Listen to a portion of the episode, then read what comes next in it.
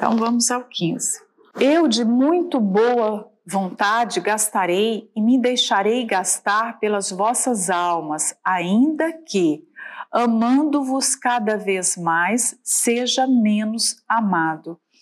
Esse versículo aqui é muito conhecido, né? A gente já ouviu tanta coisa a respeito dele. E ele é uma declaração de fé de Paulo.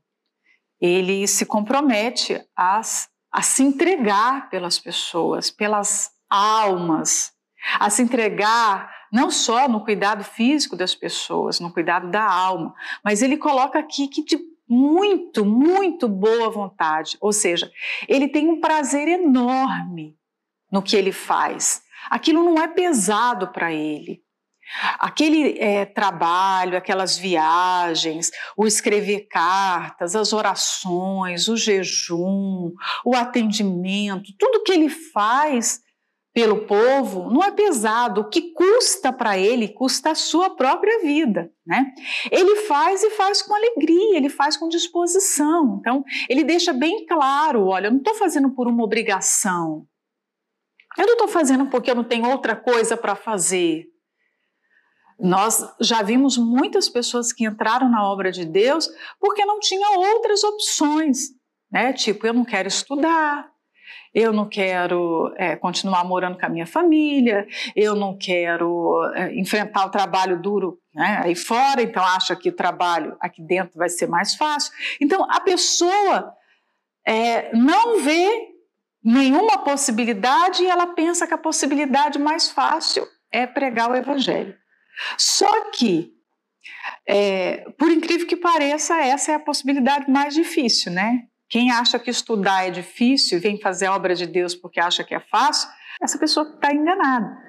Mas o apóstolo Paulo está mostrando aqui que ele não foi fazer a obra de Deus porque ele não tinha outras oportunidades, outras possibilidades na vida. Ele tinha, com a sua vida ele nos ensina isso. Mas ele de boa vontade respondeu ao chamado divino, ele respondeu sim ao Senhor Jesus, né? Ele disse: é, é, Eis-me aqui, não literalmente com essas palavras, nós não sabemos, né? Não tem esse relato na Bíblia, mas ele disse: Eis-me aqui, atendendo. Eu estou pronto, né?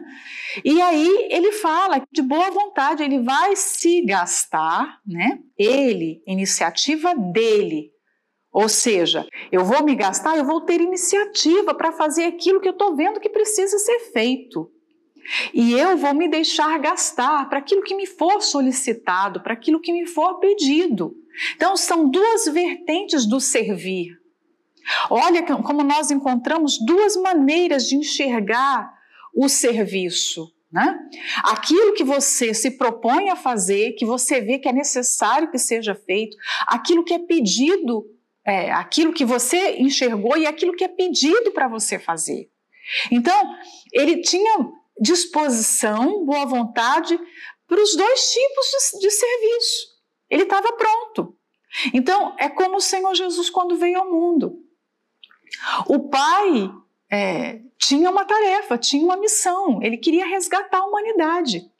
E aquela tarefa só poderia ser cumprida por aquele único filho, perfeito, santo, que estava ali com ele. E o Senhor Jesus se dispôs. Você vê lá em Hebreus que ele se oferece para a missão. Está aqui a missão e eu me ofereço para a missão. Então é como se ele tivesse cumprido o chamado nas duas vertentes, né? Porque ele sabe que precisa fazer e ele sabe que o Pai deseja que ele faça. Então, ele cumpre esse: eu vou me gastar e eu vou me deixar ser gasto. Quando nós lemos tudo que ele fez é, na terra durante o seu ministério para as pessoas e especialmente para os discípulos, você vê o cumprimento dessa palavra. É, João 13, por exemplo, é, um, é um, uma demonstração clara. Naquela época, naquela cultura, nenhum senhor lavava os pés dos servos. Ninguém fazia isso. Você vê que nem os próprios discípulos queriam lavar os pés uns dos outros. aquilo era um, uma humilhação tremenda, era um choque cultural. E aí o Senhor Jesus, imagina, Senhor, um Senhor lavar os pés dos. Imagina essa cena. Um senhor que tem escravos, que tem servos dentro de casa, e num determinado momento ele chama o servo e ele se curva e vai lavar os pés do servo. Não fazia sentido isso, não é? Mas foi isso que o Senhor Jesus fez. Então, é, é uma forma de se gastar e de se deixar ser gasto, né? Pela obra de Deus, pelo Evangelho, pela, pela causa de ensinar. Eu vou ensinar com o meu exemplo. Então, quando a gente olha para essa declaração de Paulo, nós precisamos nos enxergar com esse nível de entrega. Porque nós estamos também nessa posição de dar. Né?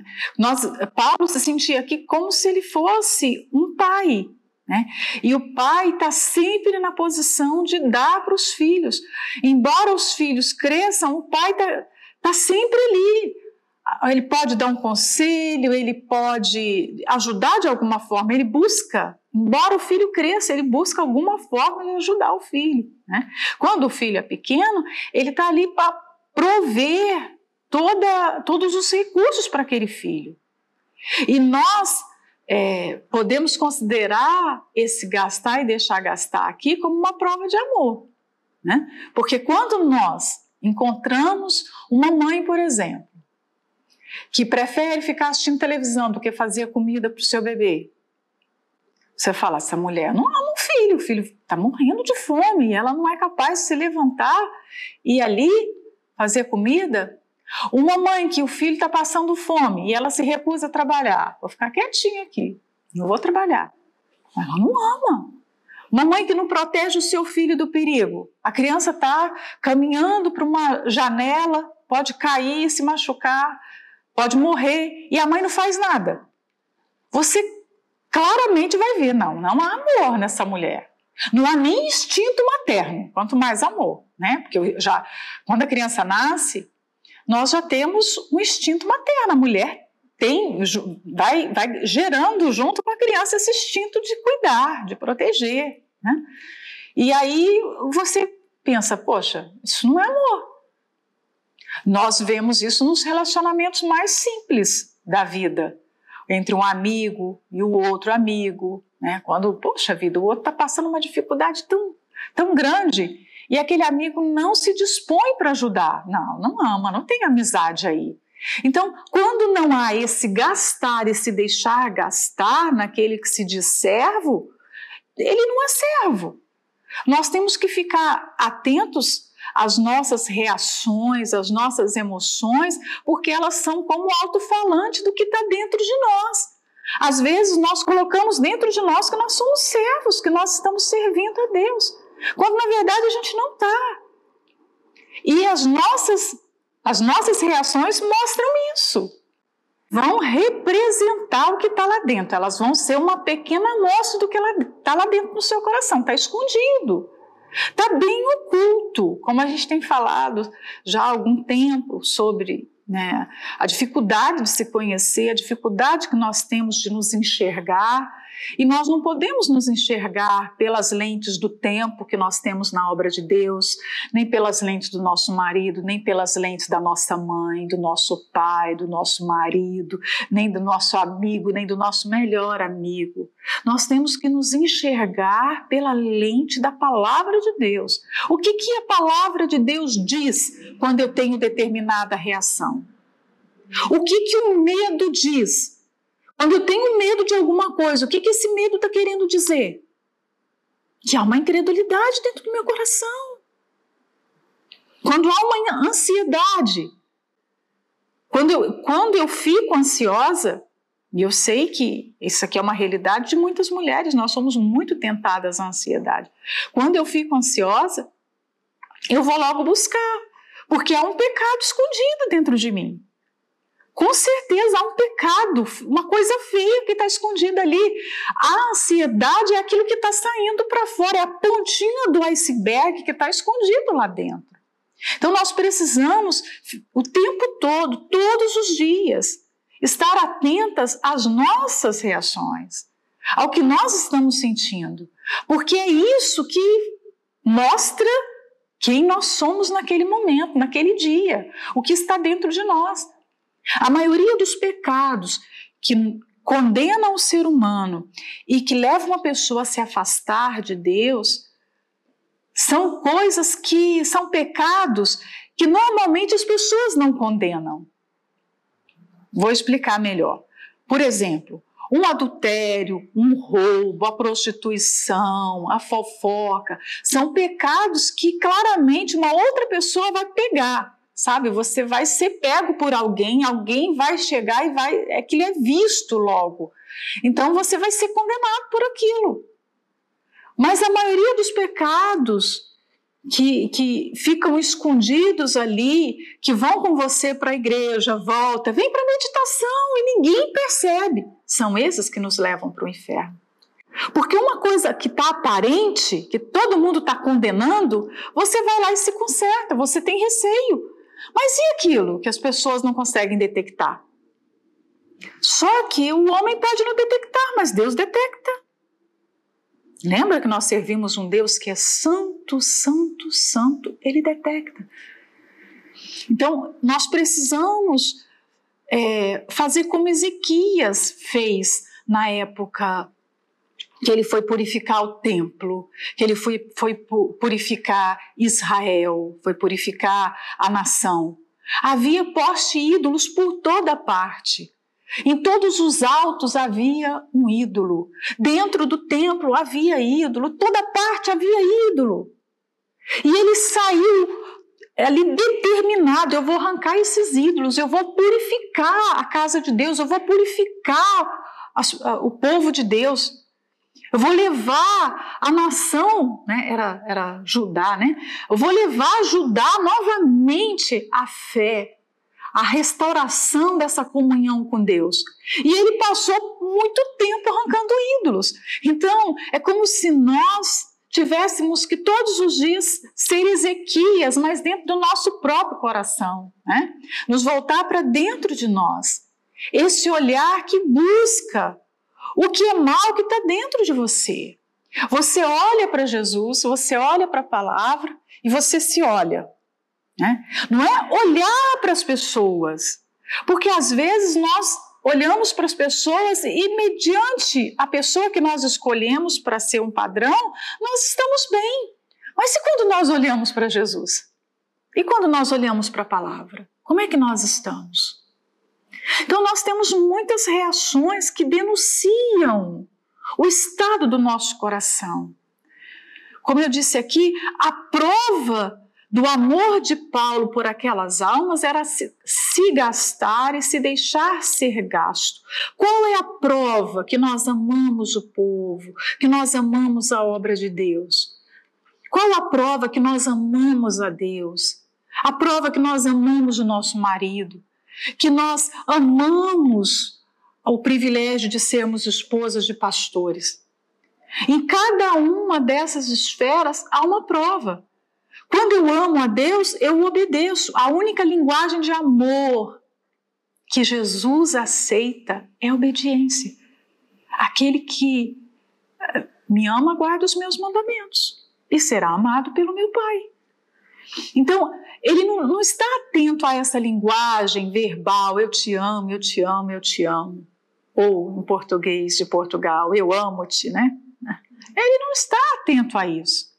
A linguagem que ele quer é de obediência, de submissão, de submissão à palavra dele. A linguagem de amor pelas almas é se gastar e se deixar ser gasto. Porque se você não faz, não, não, não dar tudo de si, esse se gastar aqui, se você for buscar no original, é dar tudo de si. É ir à exaustão e ter alegria por isso. É todos os dias você colocar o seu corpo, a sua inteligência, o seu cérebro, os, os, seus músculos, sabe, os seus ouvidos à disposição das pessoas, à disposição da obra de Deus. Isso é prova de amor pelas almas. Prova de amor ao marido é ser fiel a ele, é cuidar dele, é cuidar da roupa, da casa, da comida, é, é ser aquela companheira que está ao seu lado. Porque não adianta eu falar que eu amo se eu não faço isso. Amar ser uma esposa de pastor é amar cuidar de uma casa. Tem, tem uma casa, tem uma igreja para cuidar. Ah, eu amo. Mas está tudo uma bagunça, uma desordem. Ama nada, não ama. Impossível. Não tem prova de amor aí, né? E aí o apóstolo Paulo fala no, na outra parte desse versículo, né? Que amando-vos cada vez mais, seja menos amado. Como pode, né? Ele consegue se olhar e ver que o seu amor cresce pelos coríntios. Deveria ser o contrário, né? Porque um povo que dá tanto trabalho, normalmente o coração humano é assim, a natureza humana é, ah, não, essa pessoa já cansei. E aí você deixa para lá. Mas o apóstolo Paulo passa a amar cada vez mais aquele povo. A gente pode dizer que parece que essa é a carta que ele declara mais amor às pessoas. É a igreja que ele mais ama, mas é a igreja que mais trabalho deu, nós não temos dúvida disso. É a igreja que mais fez Paulo chorar, gemer, que mais envergonhou a Paulo. Então, é como aquele, aquela mãe que tem vários filhos e ela dá atenção para todos os filhos, mas o filho que dá mais trabalho, de repente o filho que se vicia nas drogas ou o filho que é mais doente, aquela mãe devota mais tempo. Ela, ela vai, vai, não é que ela faz acepção entre os outros filhos, mas aquele filho exige muito mais dela. Então nós podemos dizer aqui que aquele povo precisava mais. É aquilo que o Senhor Jesus disse, né? Que os sãos não precisam de médico, mas os perdidos. Então é como se Paulo estivesse olhando a igreja é, em Corinto como uma igreja que está que tá perdida. Então eu preciso agarrar essa igreja com todas as forças, eu preciso me dedicar a esse povo. Nós temos que tomar esse exemplo de Paulo, porque nós temos a tendência de, se algo está dando trabalho demais, a gente desiste, não é? Se alguém fala mal de nós, nós nos afastamos. Esse povo fez Paulo sofrer. Ele não sofreu em nenhuma outra igreja o que ele sofreu aqui. E aí ele declara que ele ama ainda mais. E em contrapartida, o que, que acontece? Hum? Ele é amado menos. Incrível, né? O povo que ele mais ama é o povo que o ama menos. Lembra que nós lemos um versículo, eu acho que está no 10, que ele apela ao povo esse, por esse amor? Né? Tem um versículo que ele fala isso que ele pede esse amor, quer dizer, ele está vendo que o povo está tratando-o de qualquer maneira. Então, é, ele é do tipo de pessoa, o tipo de servo, que ele não mede o que ele tem que fazer pelo que ele recebe. Percebem isso? Às vezes, nós nos damos na medida do que nós recebemos, mas o apóstolo Paulo não faz isso. Ele recebe pouco amor, ele recebe pouca consideração, ele recebe desprezo, ele recebe calúnia, ele recebe muito trabalho. Mas em contrapartida, ele devolve com muito amor. E aí eu queria chamar você a uma reflexão. Como é que nós respondemos aos privilégios que nós temos recebido? Nós somos cuidados nós somos amados por Deus através de uma reunião, através de uma meditação, através de, de, de, um, de um atendimento, através de favores que Deus nos dá. Ele são formas que Ele está nos amando. E como é que nós respondemos a isso? Às vezes nós estamos respondendo como a igreja de Corinto. Nós estamos desonrando, nós estamos desprezando, nós estamos fazendo pouco caso. É fácil você pensar assim: eu estou como Paulo, eu estou dando muito. Mas não é sempre que nós estamos agindo assim. Na maioria das vezes, nós estamos muito mais sendo a igreja de Corinto do que como o apóstolo Paulo, né? E o próximo versículo ele diz, e vamos ler aqui, entendendo que essa é uma forma, tem uma pitada de ironia aqui, né? Mas seja assim, eu não vos fui pesado, mas sendo astuto, vos tomei com dolo. Ele tomou com dolo? Ele foi astuto? Não, mas você já deve ter ouvido a sua mãe falar alguma vez com você assim: tá bom, então eu sou má, eu sou uma bruxa mesmo. Ela é uma bruxa? Ela é má? Não, é uma forma dela falar. Porque ela sabe que você está pensando aquilo ou que você falou aquilo. Então tá bom, eu sou isso aí. Então o apóstolo Paulo estava sendo acusado disso. Aquelas pessoas estavam acusando, o acusando de ter levado é, de forma fraudulenta algum recurso deles, de ter abusado deles. E Paulo não fez isso em momento algum, pelo contrário, ele deixou de, de aceitar a ajuda financeira daquele povo. Mas aí ele fala, por isso que eu digo, isso aqui é um tom irônico. Ah, então tá bom, eu fui pesado para vocês. Ele foi pesado em algum momento? Não, ele construía tenda, ele não foi pesado para ninguém. Mas é como se ele estivesse aceitando aquilo para tentar despertar as pessoas, porque em momento nenhum ele fez aquilo. Pelo contrário, ele recusou a ajuda daquelas pessoas e foi assim até o fim, né? Porventura aproveitei-me de vós por algum daqueles que vos enviei? Roguei a Tito e enviei com ele um irmão. Porventura Tito se aproveitou de vós?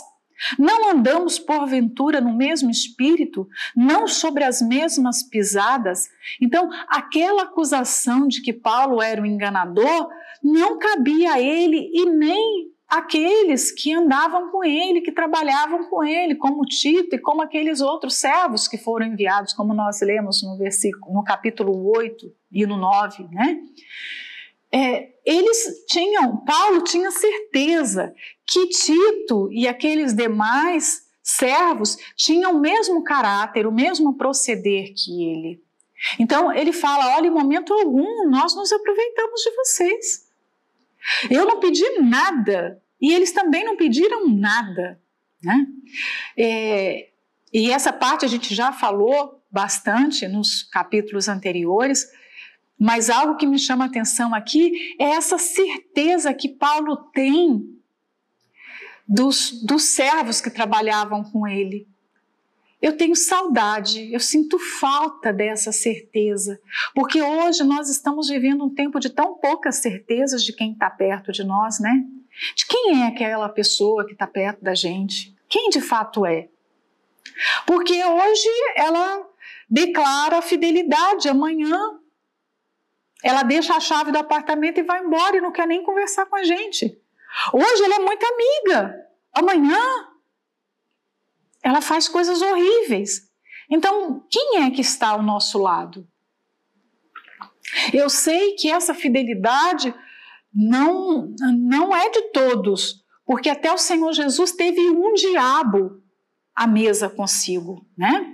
Quando ele estava ali com os doze discípulos, ele disse: Um de vós é diabo.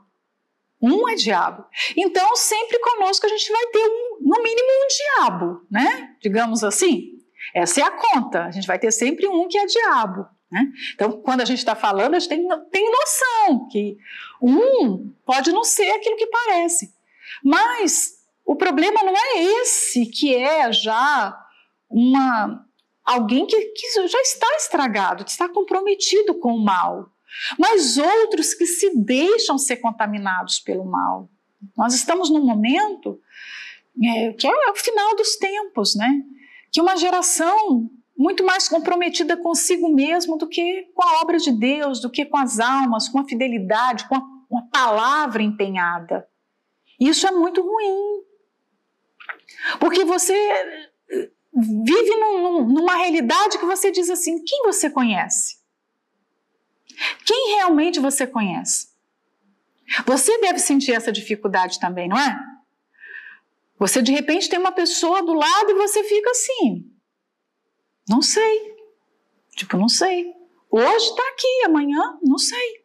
Então, Paulo fala que ele, que ele, Tito e os outros servos tinham o mesmo espírito, que eles andavam nas mesmas pisadas. Poxa vida, nós devíamos ser igreja assim de andarmos juntos, de sermos essa família unida assim, de termos o mesmo propósito, sermos unidos na mesma palavra, de termos honestidade de palavra, de sentimentos. Porque eu não creio que uma pessoa que é dissimulada tem comunhão com Deus, porque em Deus não há dolo algum. Como pode o Espírito Santo habitar dentro de uma pessoa que também habita o engano? Ele não habita. Simplesmente ele não habita. Deus mandou Davi construir o templo. Deus foi Deus que deu as medidas, foi Deus que fez todo o projeto, né? Davi teve o desejo de construir, mas depois Deus veio e, e, e falou com ele como queria o templo. Então tá, o templo vai ser assim, é, esses materiais, nesse formato. Deus foi o arquiteto, digamos assim, ele que projetou. E ele fez aquele tempo para ele se manifestar de uma forma gloriosa a Israel e ao mundo. E a prova está quando o templo foi consagrado a Deus por Salomão. Ele desceu ali a sua glória desceu. Mas quando os sacerdotes colocaram ídolos dentro do templo, você vai ver lá no livro de Ezequiel, do capítulo 8 ao 10. Deus deixa o templo. Simples assim. Se aqui tem um ídolo, aqui não me cabe mais. Se eles escolheram um ídolo, eles estão dizendo não para mim. Eles me rejeitaram. Então você vai ver Deus se, se afastando, a glória dele vai embora naqueles carros. Né? É, tem uma demonstração dos carros, uma descrição muito bonita. E ali, é, aquela glória que um dia desceu é tomada, é tirada. Eu penso que o mesmo acontece quando uma pessoa que, que tem o Espírito Santo, uma pessoa que, que foi salva, e ela deixa o engano entrar, a dissimulação entrar, a mentira entrar. Deus não divide casa. Simplesmente ele não divide casa. Quando a mentira entra, você está expulsando ele do seu coração, da sua vida. Né? O 19 ele fala: Cuidais que ainda nos desculpamos convosco Falamos em Cristo perante Deus e tudo isto, ó amados, para a vossa edificação. Paulo pede desculpa por algo que ele nem fez, né?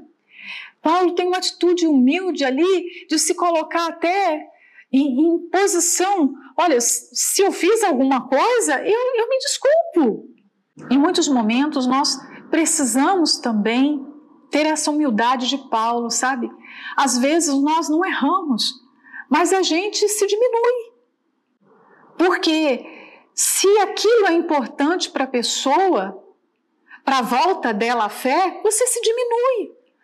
Quantas vezes meu marido já pediu perdão é, para pessoas, já pediu perdão em igrejas por coisas que ele não tinha feito. Mas aquele pedido era uma forma daquelas pessoas terem o seu coração curado. Quantas vezes você já viu o bispo pedir perdão por coisas que não foi ele que fez? Foram outros que fizeram. Foram outros pastores que erraram, mas ele veio a público e pede perdão. Então, aqui é do mesmo jeito. O apóstolo Paulo, de certa forma, se diminui. Eu não errei, mas eu peço perdão, não tem problema. Então é aquele pastor que pede perdão para as pessoas. Olha, se algum pastor agiu mal, procedeu mal, se algum pastor provocou escândalo, machucou o seu coração, eu peço perdão em nome desses pastores, eu peço perdão em nome da igreja. Eu peço que você desconsidere isso. Não foi ele que errou, mas ele tem essa atitude para salvar aquela alma. Olha só que diferença, porque ele quer salvar aquela alma. E o apóstolo Paulo fala aqui: falamos em Cristo perante Deus. Imagina, ele está mostrando que ele está falando aquilo com toda a sua sinceridade. Ele apela para Deus, ele sabe que Deus está ali, que tem um tribunal que julga as nossas ações. E que Deus é sua testemunha, que ele é sincero. Ele é sincero nas suas palavras, nas suas colocações. Tudo que ele está fazendo pelos coríntios, ele está fazendo, olha só, por Deus, por Cristo perante Cristo. Falamos em Cristo e perante Deus. Olha só. Então, eu falo por Jesus e perante o Pai de Jesus. Então, ele chama duas testemunhas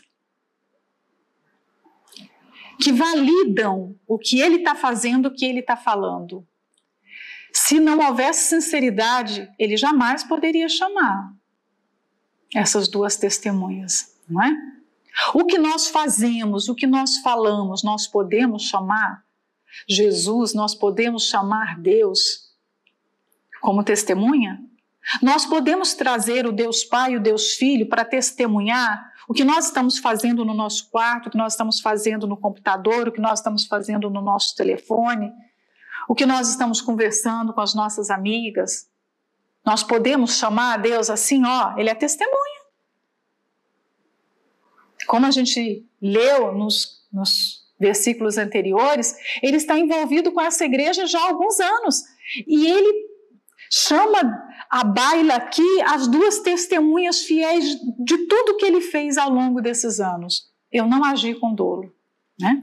Foi para edificação. Aí ele chama além dele chamar né, Deus para participar disso ali, para ser testemunha, ele fala: tudo que eu fiz teve uma única motivação. Qual foi? A edificação daquelas pessoas.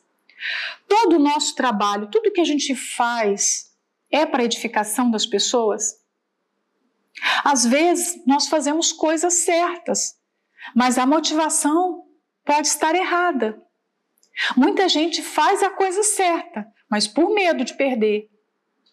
Ou por ambição. Tem gente que está até servindo, está fazendo tudo que tem que fazer. Mas porque ambiciona alguma coisa dentro da obra. Então ela pensa: se eu não fizer isso, fizer bem feito, por exemplo, eu vou, o pastor pode pensar, eu vou crescer essa reunião, porque eu vou pegar uma outra reunião. Eu vou abençoar essa igreja porque daqui eu vou para uma outra igreja. Não, Paulo não tinha nenhuma intenção. Não, não havia nele essa intenção. Pelo contrário, ele queria logo que aquele povo, a gente leu isso também, ele queria logo que aquele povo crescesse, se tornasse maduro na fé, para ele começar um trabalho do zero. Não era ir para um trabalho maior, era ir para um trabalho menor.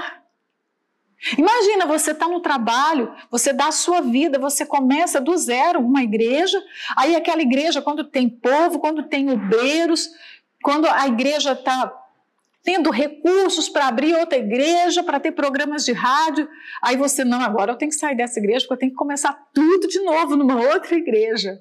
Hum? Quem está começando um trabalho sabe quem que é, não é? Era isso que Paulo desejava. Então, nós temos que pensar: será que tudo que nós fazemos é com a motivação certa? Hum? E o 20 fala: Porque receio que quando chegar não vos ache como eu quereria, e eu seja achado de vós como não quereríeis, que de alguma maneira haja pendências, invejas, iras, porfias, difamações, intrigas, orgulhos, tumultos. Receio, Paulo começa a frase aqui, receio. Por quê? Ele não queria usar a autoridade que ele tinha de maneira severa, de maneira dura. Ele não tinha prazer nisso. Mas, claro, se fosse preciso, ele iria usar. Ele sabia que as pessoas não gostavam.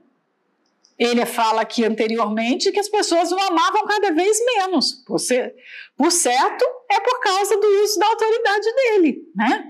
Então o apóstolo Paulo fala que tem receio de ter que chegar lá e fazer e falar aquilo que ele não gostaria. Por quê? Ele tem informação que aquelas pessoas estavam, olha só, os problemas, olha as pendências, vamos ler? Inveja, ira, porfia, difamação, intriga, orgulho e tumulto. Gente, esse aqui são problemas de relacionamento. Essa lista aqui tem quantos aqui problemas? Um, dois, três, quatro, cinco, seis, sete pecados. Todos esses pecados estão relacionados a relacionamento. É interpessoal isso, né? Essas pessoas estavam tendo problema com umas com as outras. E aí, é, vamos entender o que que é, são esses pecados aqui de maneira rápida, né? A contenda é uma discórdia que parte de uma rivalidade, de uma competição. Contenda é algo que você começa a alimentar porque nasce ali uma disputa. A contenda tem como raiz uma disputa. Você está disputando uma outra pessoa, né? A inveja é simples, é o desejo de ter o que o outro tem, é uma infelicidade pelo sucesso do outro, né? É um espírito de cobiça por algo alheio.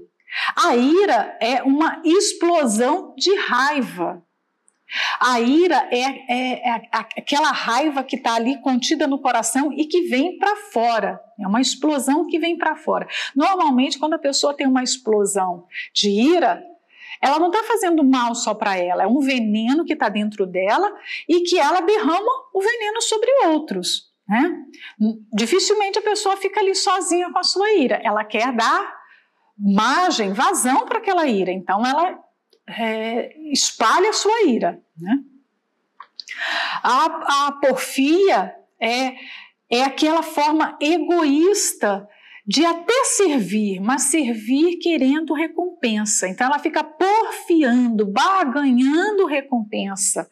Então tudo que essa pessoa faz tem, tem ali uma discórdia, né? Por quê? Porque ela quer recompensa, ela quer ser vista, ela quer ser notada de alguma forma. As difamações, gente, é o, o pecado mais atual hoje dessa geração, que só difama. Né? As difamações. Eh, um dia, há um tempo atrás, eu estava lendo que grande parte do que rola nas redes sociais, eles estavam classificando os conteúdos. Né? E a maioria do conteúdo era fofoca e difamação. Então, olha o que nós ganhamos em mergulhar e gastar tempo nas redes sociais. A maior parte do conteúdo está envolvido com esses pecados aqui. A maior parte. Tem um, um dedinho desses pecados, né? Então, as difamações são ataques frontais, são ataques públicos, são ataques que são feitos em viva voz, a pessoa não esconde, ela já ataca, difama, ela ela fala declaradamente, ela não esconde que tem raiva, ela não esconde que tem mágoa, ela não esconde que tem inveja, ela arruma maneiras de difamar. Fama é algo, é algo de, de enlevo e difamar, ou seja, eu vou falar contra algo que a pessoa tem de bom, eu vou difamá-la, né? vou caluniá-la. Agora, a, a intriga aqui é aquilo que se faz nos bastidores. A intriga é o oposto da difamação. Se a difamação você faz publicamente, declaradamente, em alta voz, você não esconde. Por exemplo, se a difamação corre pelo telefone, pelas redes sociais, por todas as plataformas, se se fala com as pessoas declaradamente, a intriga não. A intriga se faz a boca pequena, a intriga se faz ali, sabe? A boca no ouvido. A intriga se faz com quem você costuma confidenciar alguma coisa, né? com quem você confia para desabafar. E aí você coloca aquela pessoa contra uma outra pessoa, faz intriga. O orgulho é aquela atitude que a pessoa tem de se exaltar, né? Ela, ela acha que as suas, as suas obras, que os seus talentos, que tudo dela é melhor do que o dos outros. Então o apóstolo Paulo colocou esse pecado no meio dos pecados aqui que envolvem relações interpessoais, porque o orgulho em algum momento vai sair para fora e atrapalhar esses relacionamentos, né? Os tumultos são todo tipo de anarquia, de bagunça, de desordem. O nosso Deus é um Deus de ordem. Então, tudo que é desordem é um pecado para ele. É uma anarquia. Então, todo tipo de tumulto, por exemplo, há um tumulto na igreja porque há uma falta, uma, é uma ausência do pastor, da esposa, há um tumulto ali. Nós estamos deixando margem para que aquela igreja se perca. Há um tumulto dentro da casa, há uma desordem, aquela, aquela, aquele tumulto vai prejudicar alguém. E tudo que prejudica alguém é uma injustiça. De certa forma, é uma injustiça, é injustiça é pecado. Né? Então, o 21, para a gente terminar, desculpa, estou correndo, né? Que quando for outra vez, o meu Deus me humilhe para convosco e chore por muitos daqueles que dantes pecaram e não se arrependeram da imundície, fornicação e desonestidade que cometeram. O apóstolo Paulo, ele está falando que ele tem receio, o versículo anterior ele disse que tem receio, né, de chegar lá e ter que falar e fazer coisas que os coríntios não iriam gostar. E ele tem receio também de que Deus o humilhe. Que tipo de humilhação é essa? Hum? Que será? O apóstolo Paulo toma o estado daquela igreja como uma humilhação para ele, para o seu trabalho. É como um pastor, quando olha para a igreja, nós entendemos bem isso porque é, é, faz parte da, da, nossa vida isso, né? Quando os nossos maridos vão fazer uma reunião e de repente aquela reunião não foi boa, faltaram pessoas, ou a igreja ficou vazia, né? Eles se sentem humilhados, não é? Eles se sentem arrasados. A, aquela é uma forma deles se curvarem. Então o apóstolo Paulo se sente humilhado pelos problemas daquela igreja. Era uma igreja carnal, era uma igreja fraca, embora não fosse culpa dele, mas ele se sente humilhado. Diante de Deus, ele se sente culpado por aquela situação. Que humildade, né? O melhor de todos, cuidando da igreja, e mesmo assim, ele toma a responsabilidade para si. Então, ele receia, porque o receio aqui do versículo anterior se estende para o receio do, do 21 também. Ele receia, né? Que Deus, é, de certa forma, há dentro dele esse, esse temor de não entristecer a Deus. E ele sabe que a carnalidade daquela igreja o entristece. Então, ele vai ser humilhado. Ele, ele se sente humilhado. Não é nem que Deus realmente o vai humilhar, mas ele já se sente humilhado.